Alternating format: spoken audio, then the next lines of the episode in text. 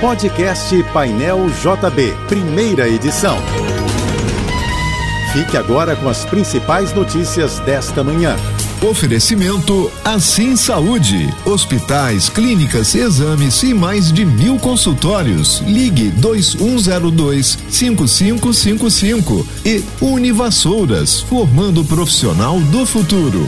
A CCR Barcas retoma hoje as ações do programa Caminhos para a Saúde. Até uma da tarde, quem passar pela estação Praça 15, ao lado do desembarque da linha Araribóia, terá acesso gratuito a serviços de saúde, como aferição de pressão arterial, teste de glicemia, colesterol e cálculo do índice de massa corporal, além de sessão de massagem com duração de até 15 minutos.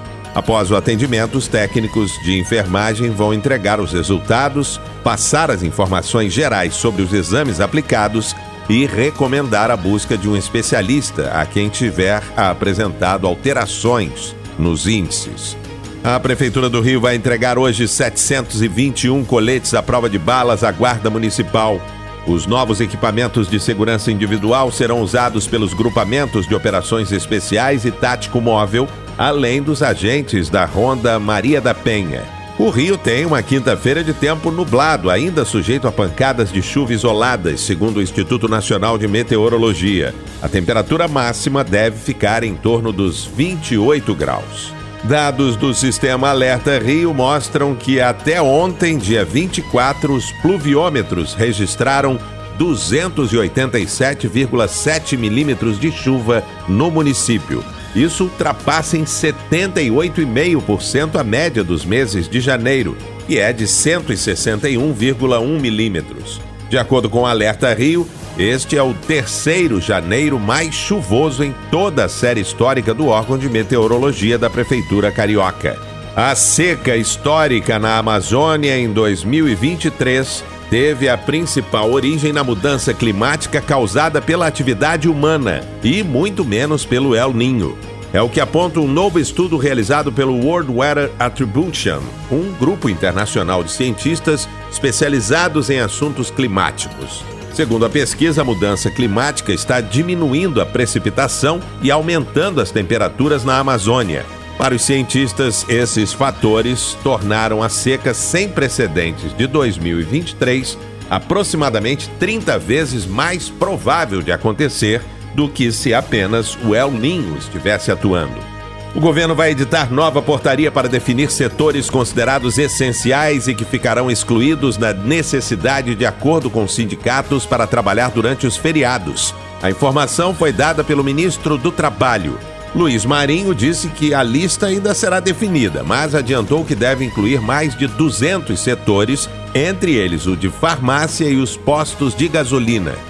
O ministro explicou que a decisão ocorreu após negociações com sindicatos de trabalhadores e patronais em busca de mais segurança jurídica. A expectativa é que a portaria seja editada até 5 de fevereiro e tenha vigência imediata, conforme ressaltou o ministro Luiz Marinho. O governo prepara medidas para ajudar as companhias aéreas que amargam prejuízos e acumulam dívidas desde a pandemia de Covid-19. A informação é do ministro de Portos e Aeroportos. Silvio Costa Filho disse que o governo está desenhando um fundo com aporte entre 4 bilhões e 6 bilhões de reais com essa finalidade. O ministro adiantou que haverá participação do BNDES. Costa Filho também afirmou que na semana que vem haverá uma reunião em que será anunciada a redução do preço do querosene de aviação. O ministro completou que o socorro às empresas funcionará como contrapartida ao programa Voa Brasil, que emitirá passagens aéreas por até 200 reais por trecho, com desconto para a população de baixa renda. O presidente Lula retoma em fevereiro a agenda de compromissos internacionais com viagens a dois países da África e a vizinha Guiana. Lula visitará o Egito nos dias 15 e 16 e depois estará na Etiópia nos dias 17 e 18 para a reunião de chefes de Estado e de governo da União Africana. Após o regresso da África, o presidente visitará a Guiana, sede da cúpula anual do Mercado Comum e Comunidade do Caribe, que reúne 15 países da região. A organização do Tratado do Atlântico Norte começou a maior manobra militar da entidade em décadas, chamada de Steadfast Defender 24. O ato inicial foi a partida de um navio militar do estado da Virgínia, nos Estados Unidos. Os exercícios vão se estender até maio, com cerca de 90 mil soldados de 31 países que integram a OTAN.